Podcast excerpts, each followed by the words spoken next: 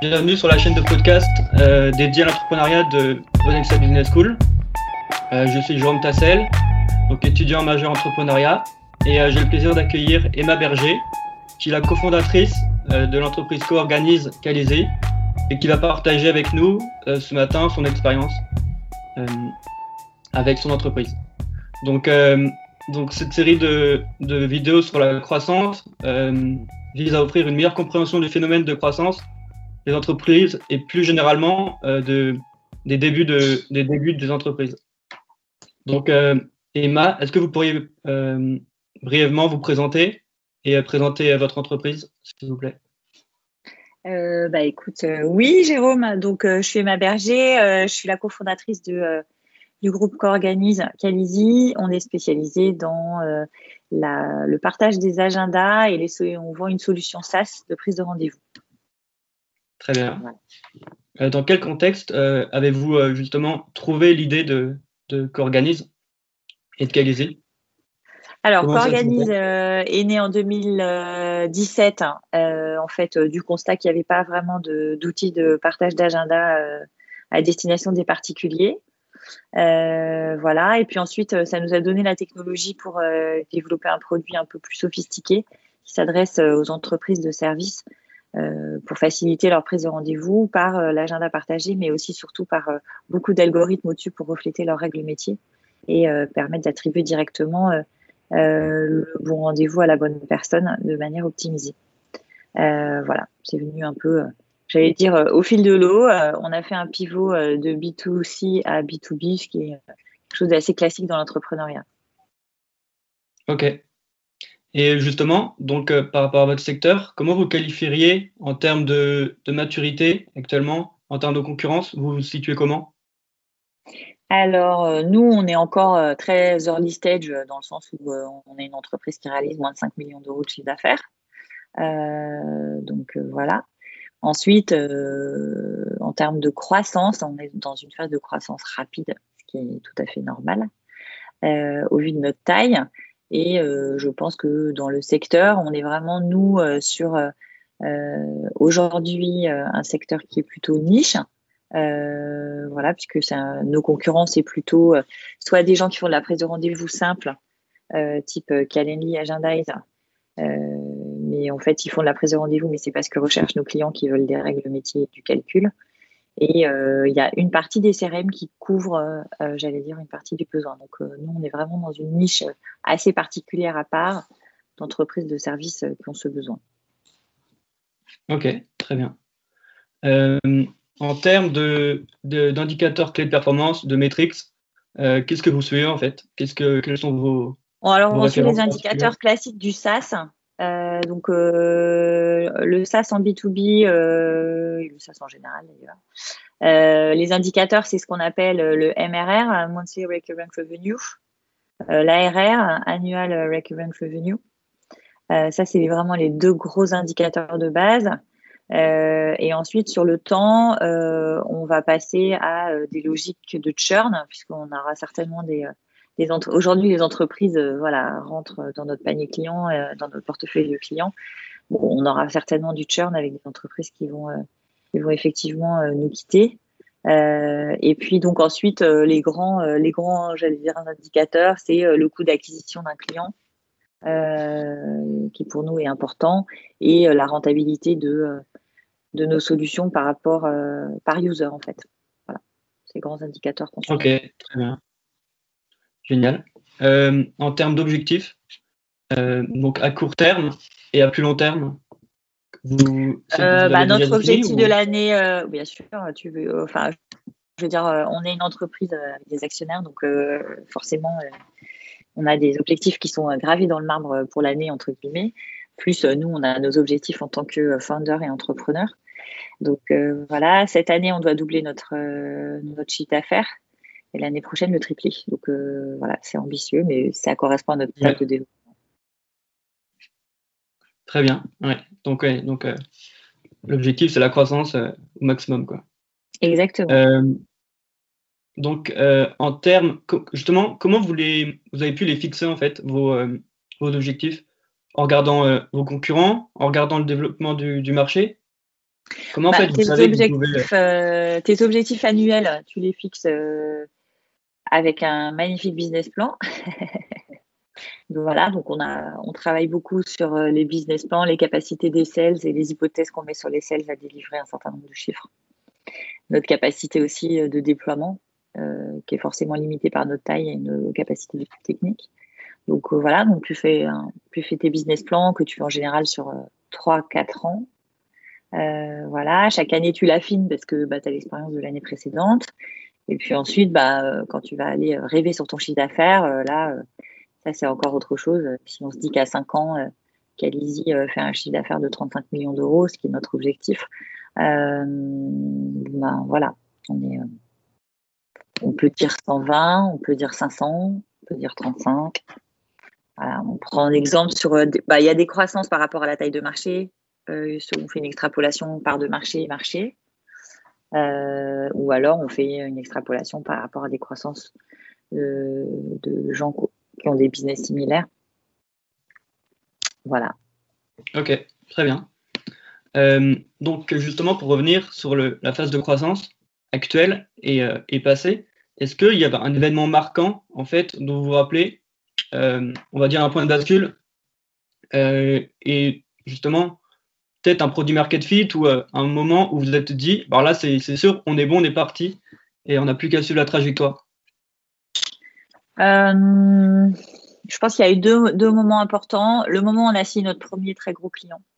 Parce que euh, là, on s'est dit, bah, en fait, je veux dire, si, ce premier très gros client, croit dans notre produit, c'est que ben, non seulement il a un besoin, mais il pense qu'on est capable de le remplir.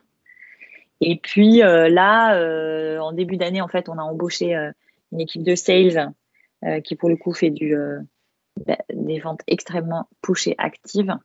Donc là, on fait entre 4 et 600 calls par semaine pour aller appeler des entreprises qui sont dans nos targets. Et euh, bah, on a un taux de transformation de euh, 25% en termes de rendez-vous pris. Donc, euh, ça veut dire qu'il y a un vrai sujet pour nous euh, en termes de, de traction. Euh, en tout cas, au, au démarrage. Donc là, on se dit qu'effectivement, ouais, on est bien parti. Ok, ouais, c'est beaucoup, ouais, c'est énorme. Euh, sinon, justement, au contraire, en termes de mésaventure ou de, on va dire, de perte de temps, quelque chose qui, qui, a été compliqué pour vous? Euh, bah, quand on était sur notre premier produit euh, B2C, euh, on a tourné 18 mois autour du business model en fait. On arrivait, on avait de l'attraction, mais on n'avait pas de l'attraction payante. Euh, donc euh, bah, voilà, aujourd'hui, qu'on organise à 200 000 personnes qui l'utilisent, euh, c'est une app super et très sympa pour partager son agenda. Mais en revanche, bah, aller payer 4,99 euros pour pouvoir le faire, en réalité, il aurait fallu qu'on arrive à des millions de personnes pour pouvoir être viable avec un taux de conversion de 2%, qui est à peu près la moyenne des apps. hein. Donc, euh, Mhm. on a tourné euh, beaucoup autour de ce business model et euh, on a essayé de, de, de le twister en disant bah, on va vendre des services au travers de qu'organise. Dans l'agenda, on va proposer des services à la personne, on va proposer tout un tas de services utiles qui pourraient être intéressants d'avoir. Et en fait, euh, on a perdu beaucoup de temps dans ces- sur cette hypothèse euh, parce que euh, on l'avait vérifié euh, en termes de, j'allais dire, euh, de le consommateur, il est toujours d'accord pour te dire qu'il veut plus. En revanche, euh, pour te dire que euh, il fait plus, c'est encore autre chose. Donc euh, effectivement, on avait euh, on avait une traction qui était euh, qui manquait euh, et on a perdu pas mal de temps là. Je pense qu'on a perdu euh, ouais, on a perdu 10-12 mois de développement. ok, ouais. Ouais. Mhm. Très bien. Sinon, justement, euh, vous, justement, en tant que cofo- que cofondatrice, euh, quel est votre rôle euh, particulièrement Quels sont vos, votre rôle dans la croissance, en fait? Comment est-ce que, quels sont les leviers qui vous sont propres, en fait, que vous, pouvez activer au, au quotidien, en fait? Alors moi, je m'occupe plus particulièrement de deux choses la relation avec les actionnaires et entre guillemets la partie commerciale marketing. Donc, euh, donc globalement, aujourd'hui, euh, bah, l'activation pour moi, elle est, euh, elle est à trois niveaux. Euh, on a commencé par les ventes, donc on structure l'équipe et euh, on avance. moi, mon rôle, il est bien sûr de vendre, puisque effectivement, si je n'arrive pas à vendre ma propre solution, ça va être compliqué. surtout que vu notre taille, les gens veulent souvent voir les fondateurs quand ils signent des contrats conséquents. C'est normal. donc ça, c'est la première étape. Donc mon rôle, c'est de vendre, bien sûr, mais aussi d'aller chercher des bonnes pratiques et d'essayer de ne pas être complètement euh, manger par le quotidien pour pouvoir nourrir l'équipe, continuer à la faire grandir et euh, arriver à avoir encore un peu d'air intellectuel sur le sujet. Euh, le deuxième point, ça sera effectivement le marketing. Et le dernier point, ça sera le fuel, puisque on va voir à quelle vitesse on arrive, entre guillemets, à croître. Mais voilà, la deuxième levée de fonds arrive. si on veut pouvoir accélérer notre croissance. Et, on sait que c'est ultra consommateur de temps. Ok. Et, euh, justement, euh, donc là, vous dites que vous accélérez très rapidement. Donc, vous êtes plutôt, euh, vous direz que vous subissez cette croissance ou alors que vous, arrivez à la contrôler encore aujourd'hui? Et justement, si, justement vous pensez que vous avez l'impression de la subir, eh ben, vous sentez que c'est le moment justement pour, pour lever des fonds? Bah, je pense que la croissance, pour avoir bossé dans d'autres industries que celle dans laquelle je travaille aujourd'hui, la croissance, euh, elle, est, elle est toujours subie. Je veux dire. Euh, voilà, donc euh, la croissance, elle génère à la fois un, voilà, une, une nécessité, un manque de ressources à l'interne qui est, bah voilà, c'est mécanique. Elle suscite aussi des opportunités qu'il faut que on prend parfois les mauvaises décisions parce que voilà, on est dans l'urgence et et, et, on a envie de pouvoir répondre et la maximiser. Donc, c'est pas forcément un, bon conseil. Euh, et c'est compliqué. Euh, ce qui est compliqué pour un entrepreneur, c'est de dire non. Euh, voilà. Or, aujourd'hui, par exemple, sur Calizy, il faudrait qu'on dise non à certains clients parce qu'on sait que ben, ils nous demandent des setups particuliers ou des développements particuliers qu'on aimerait bien pouvoir délivrer. Mais au fond, on voit une solution SaaS, donc c'est une solution standard. C'est là-dessus qu'il faut qu'on se concentre. Et, euh, et voilà, donc la, la, chose la plus complexe, euh, c'est euh, de dire non. Et ensuite, il y a aussi un aspect humain dans la croissance, qui est que bah, des gens arrivent avec un certain niveau de compétences hein, et, et, en fait, bah, quand vous grossissez vite, bah, vous avez besoin pas forcément de ces mêmes compétences en fait. Donc vos profils RH changent. Mmh justement, comment vous faites justement en termes de, stratégie RH pour vous adapter, pour, euh, pour trouver les bonnes personnes en fait? Parce que, justement, une fois que, que ce pas les mêmes profils comme vous dites, entre le, les, premières années, le moment où on doit lancer le produit, et après le moment où le produit marche et on a besoin de manager, de structurer l'équipe. Donc là, vous êtes en plein dans cette phase? Et on est en plein dans cette phase, exactement. Donc en fait, euh, bah, sur les équipes tech, euh, bah, en fait, on fait monter le niveau technique euh, et bah, effectivement, plus votre entreprise est connue, plus elle attire de meilleurs profils aussi. Voilà, c'est exactement la même chose dans les équipes sales et marketing. voilà, on, fait, on, est, en fait, entre guillemets, on fait monter la qualité de nos collaborateurs. Et après, on a des collaborateurs qui nous suivent parce qu'ils sont capables de grandir avec nous et des collaborateurs qui ne seront pas capables de grandir avec nous. Ok. Mhm justement, euh, par rapport justement toujours à cette croissance, est-ce que vous diriez que là, vous êtes à un stade, euh, un stade attendu, au sens où, euh, où j'imagine que par rapport à votre business plan, est-ce que vous en êtes au stade où, vous pensiez être rendu, ou alors il vous a fallu plus de temps, ou, ou c'est venu plus rapidement, justement? Bah, Là, aujourd'hui, en 2021, on est on est là exactement là où on s'attendait d'être, euh, donc euh, ça c'est vraiment bien. Euh, voilà. après l'année précédente, on n'était pas au rendez-vous en termes de chiffre d'affaires. C'est vrai que la Covid ne nous a pas aidé non plus, mais bon, il y, a des aléas dans la vie. Donc non, on est à peu près là où on pense être en, en croissance aujourd'hui. Euh, voilà, après, c'est plus euh, est-ce que sur la suite de l'année, comme on a pris des engagements, on va être capable de les, de les tenir et de rajouter du chiffre d'affaires euh, par-dessus. Voilà. Donc, euh, c'est la vraie grosse difficulté de la croissance, hein, c'est de tenir ses engagements auprès de ses clients. voilà, faut pas lâcher la proie pour l'ombre parce que effectivement, si vous livrez mal un client, bah, le client n'est pas content et là, pour le coup, vous descendez aussi vite que vous êtes monté. Ouais. Mhm. Ça va être l'enjeu. justement, en termes de, de relations avec les personnes, en fait, par rapport à vos interlocuteurs, entre, euh, on va dire, euh, la, période avant la croissance et aujourd'hui Est-ce que, on va dire, vos interlocuteurs, les personnes autour de vous, euh, dans l'écosystème, a beaucoup évolué en fait Vous êtes avec des, en plus justement de, de, vos employés, vous avez par exemple des fonds qui viennent vous voir, vous avez plus de. vous sentez que. Alors, Ouais, qu'il y a de l'attraction.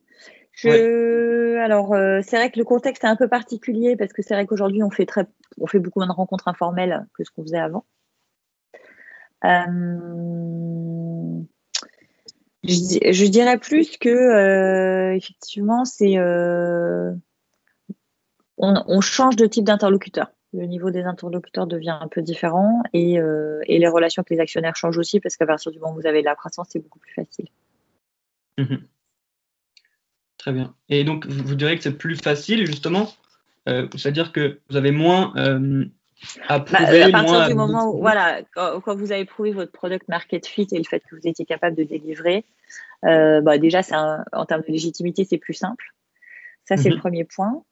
voilà. Après, nous, on est très petits dans un monde de géants. donc, après, il y a aussi une question de visibilité et de de points. Je dirais pas que c'est forcément plus facile. En revanche, euh, bah, vous avez plus de légitimité, donc euh, voilà, on, adresse des, vous avez déjà pas cette étape à franchir avant d'arriver à une discussion intéressante avec votre interlocuteur. Ça, c'est sûr. Mhm. Ok. Euh, donc justement, vous êtes dans une activité de, de B2B et justement, on sait que l'enjeu souvent, c'est quand, quand on est dans le secteur, c'est d'aller trop en fait, d'être trop diriger et de trop s'orienter vers des gros clients euh, qui veulent justement un produit sur mesure et donc devenir, euh, on va dire, presque une boîte de service et de pas réussir en fait à, à, créer le produit en fait qu'on veut pour pouvoir scaler en fait euh, ensuite. Donc, quels sont vos enjeux au jour le jour et comment vous faites justement pour réussir à ne pas tomber dans ce jeu-là et justement ben, il faut savoir dire non. c'est exactement ce que tu viens de dire. Hein. C'est qu'il faut savoir dire non. Donc en fait, euh, tu peux dire non euh, si euh, tu as d'autres clients qui acceptent de prendre ton produit standard. Mhm. donc voilà, donc quelque part, il y a un moment, si tu as trop faim, tu vas être obligé de dire oui. Et si tu es relax sur ton portefeuille client, bah, tu vas pouvoir dire non. Le deuxième point, c'est que quand on écoute un client, le client il commence toujours par des besoins très particuliers. Et puis, bah, comme dans toutes les solutions SaaS, au final, vous vous apercevez que 90% de ses besoins ou 95% de ses besoins sont couverts par la solution. C'est juste qu'il a besoin de mhm. d'être euh, réassuré sur le fait que ses besoins personnels, euh, individuels, particuliers à son entreprise sont couverts.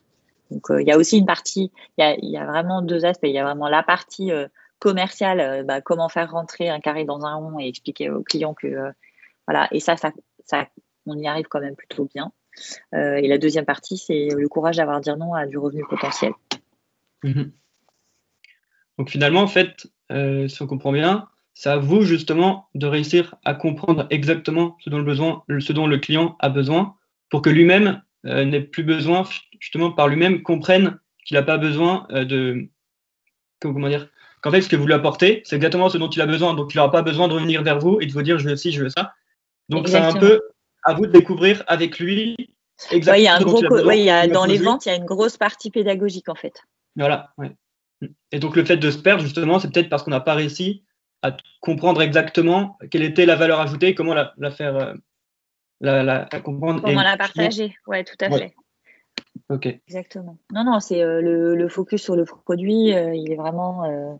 il manquera toujours quelque chose dans, dans, un produit SaaS de toute façon. Donc après, euh, si effectivement euh, on se rend compte que c'est un besoin qui est crucial pour l'entreprise, ben, mhm. on, peut décider de le développer.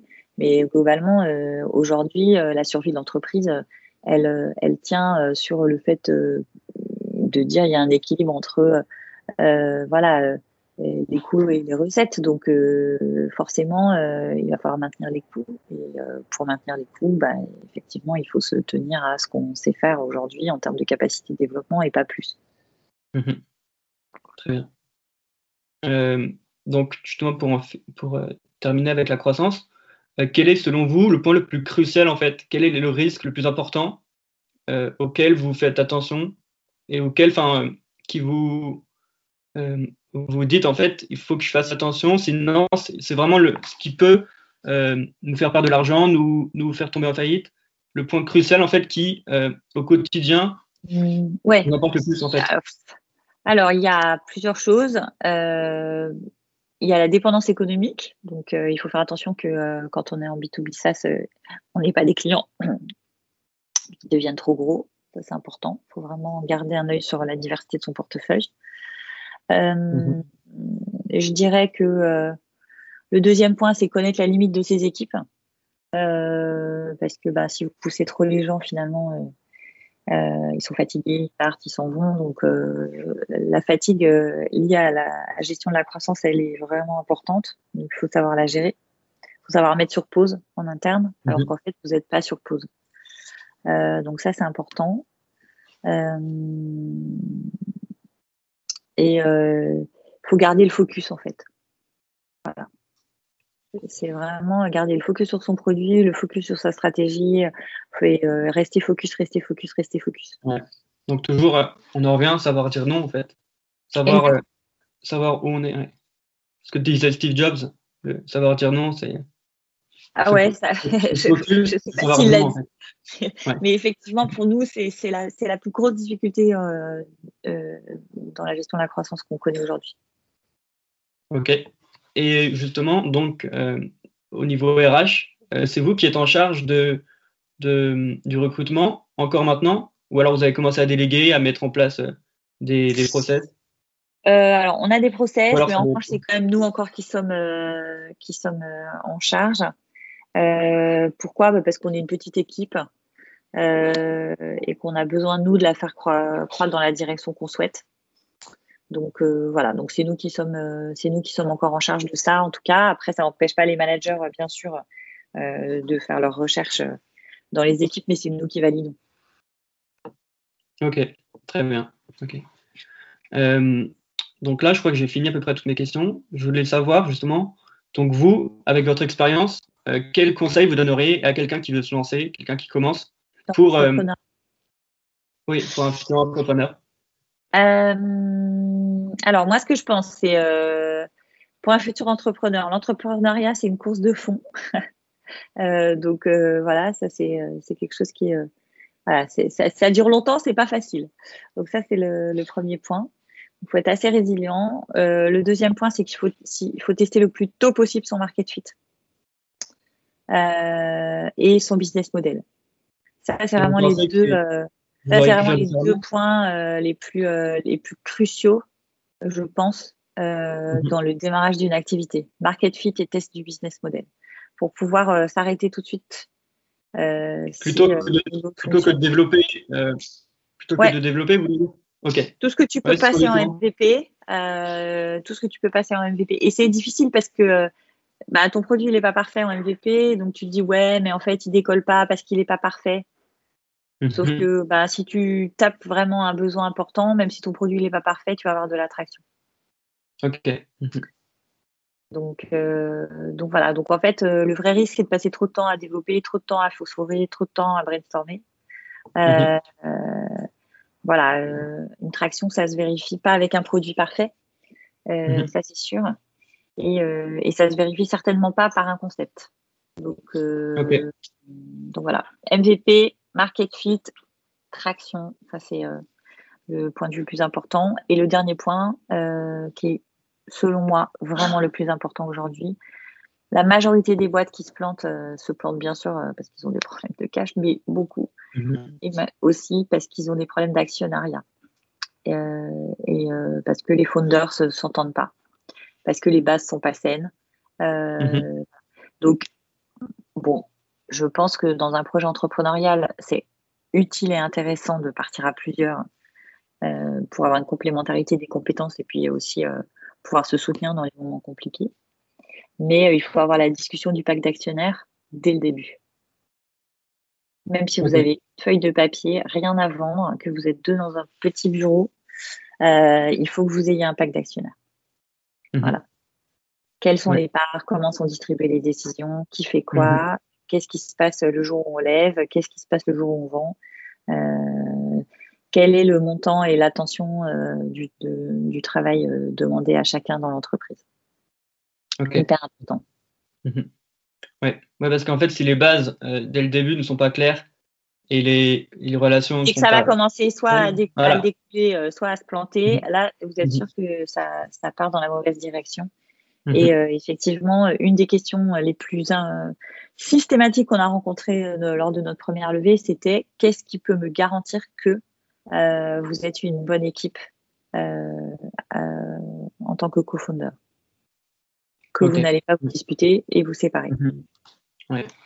souvent en plus. On voit plus son cofondateur que son conjoint.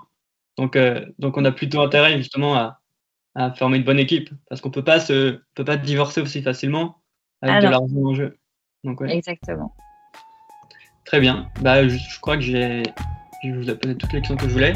Donc un grand merci Emma d'avoir répondu à nos questions et euh, vous pouvez euh, retrouver l'ensemble de nos podcasts sur podcastentrepreneuriat.odensa.com.